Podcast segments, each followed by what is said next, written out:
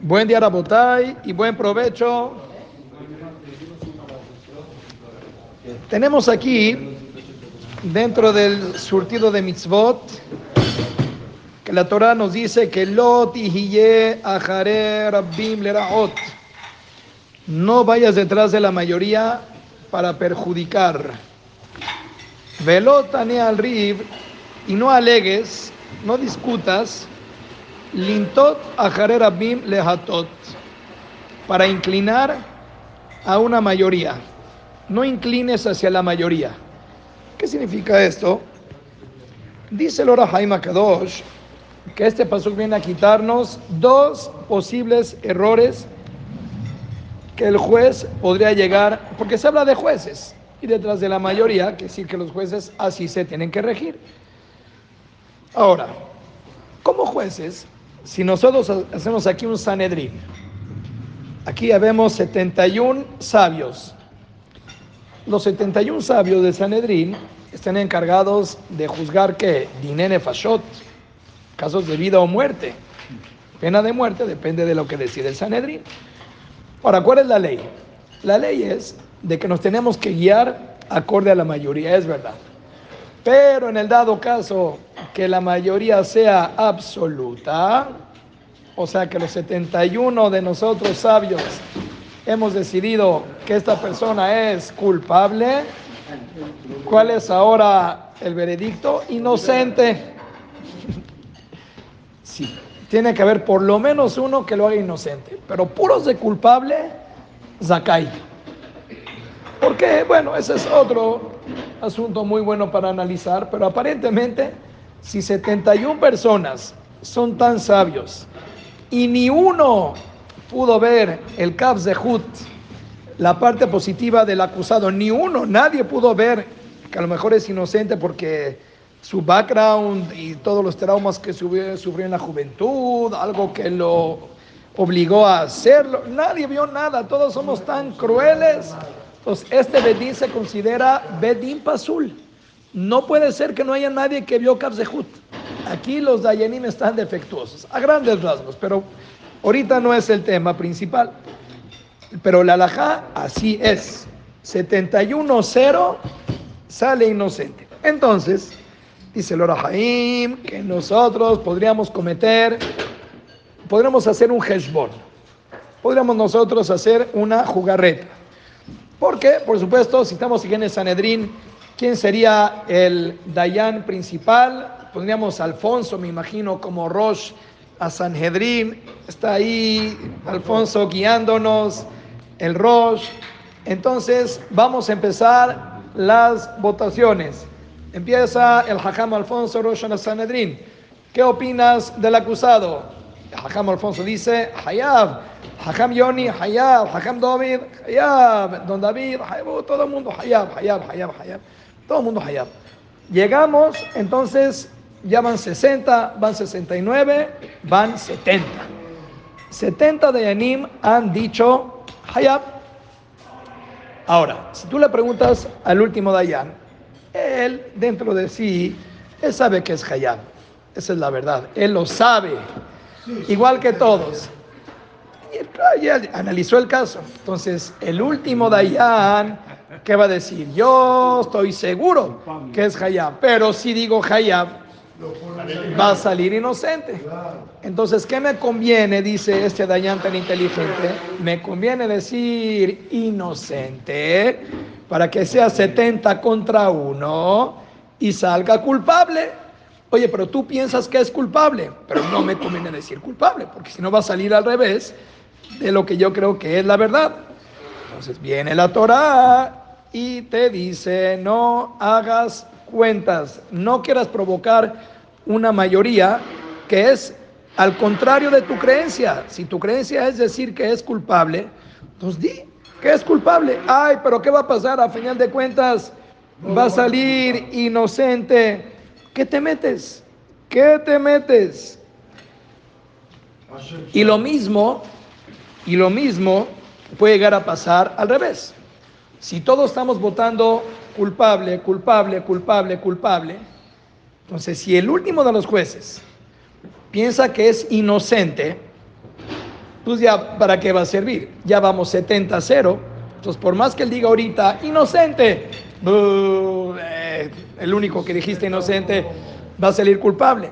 Entonces, este juez, que él así tiene la convicción de que es inocente, él podría decir, no, pues me conviene decir culpable para que quede.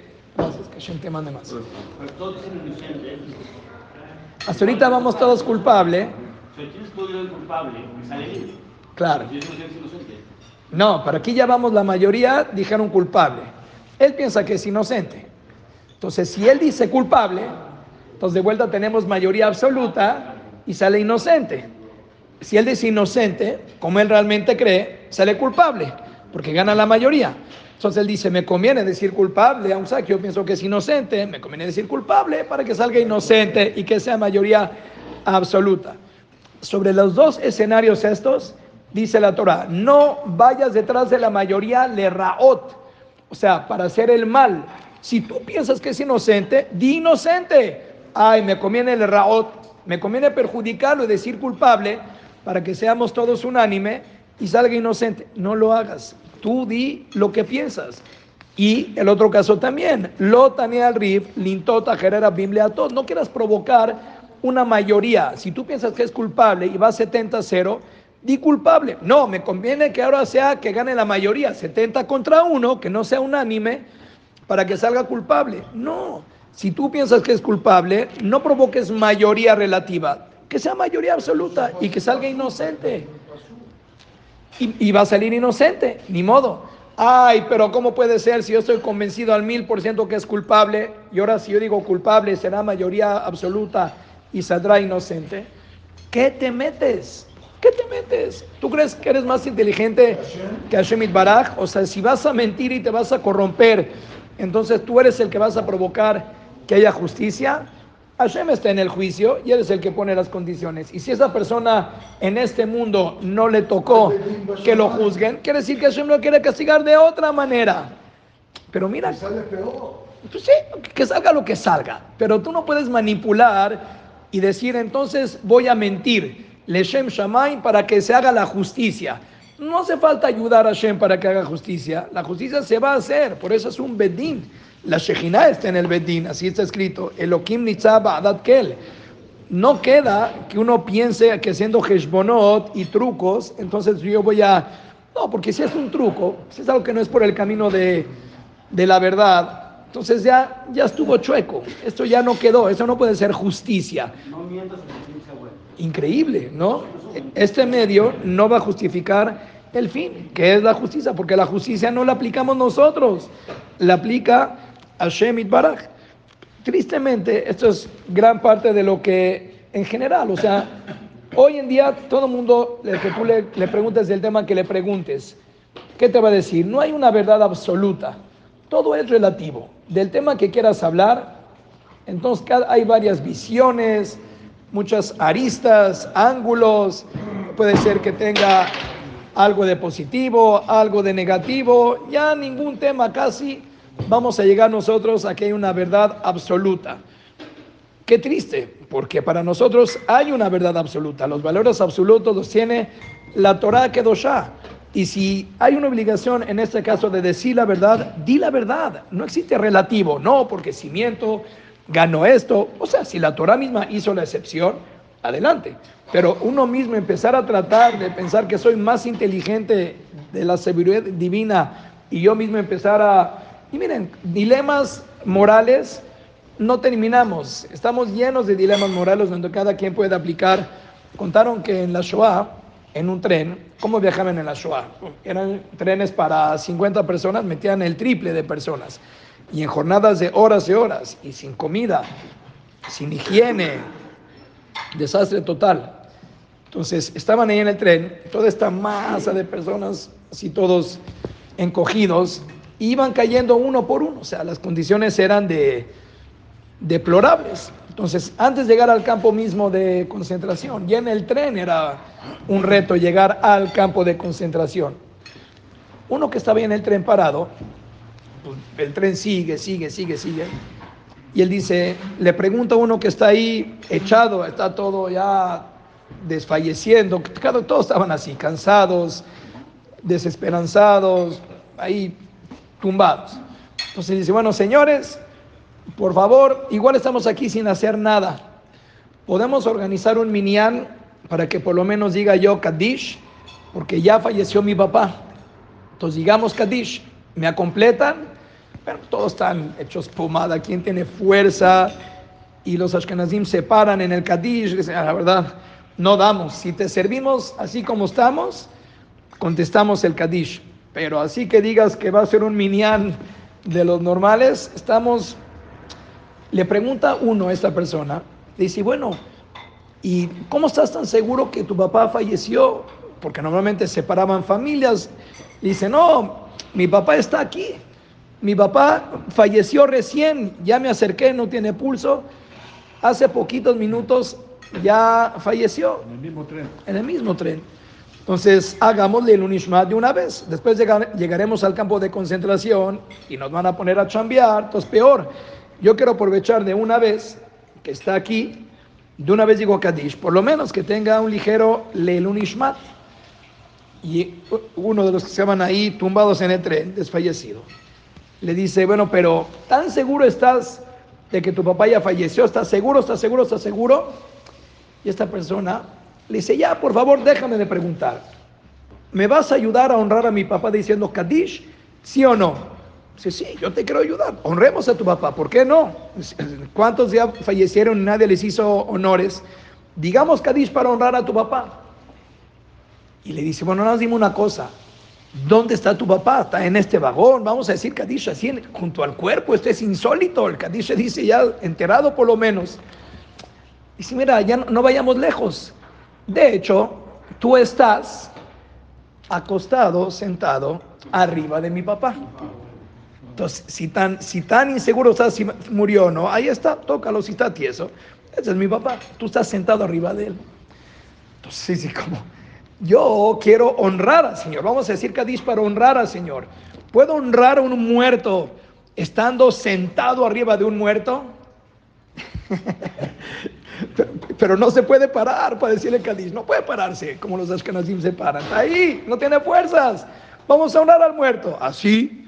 ¿Cuánto cuidado tenemos de no recargar la tumba enfrente de la Matzeba, todo? ¿Cuánto es Cabodamet? No, no hay Cabodamet. No hay, donde, no hay donde moverse tantito para sentarse en otro lugar. Entonces, ¿qué haces? Que se diga Kadish, estás honrando, estás profanando al muerto, ¿qué estás haciendo? Bueno, son cosas que pasan por la mente y uno tiene que empezar a echar a andar la, el criterio y la imaginación. Pero en general, en general, nosotros tenemos Torah Kedosha. La Torah es la que te dice cuáles son los parámetros, qué es la verdad, qué es la no verdad, qué es lo que conviene, cuáles son las conductas, cuáles son las excepciones.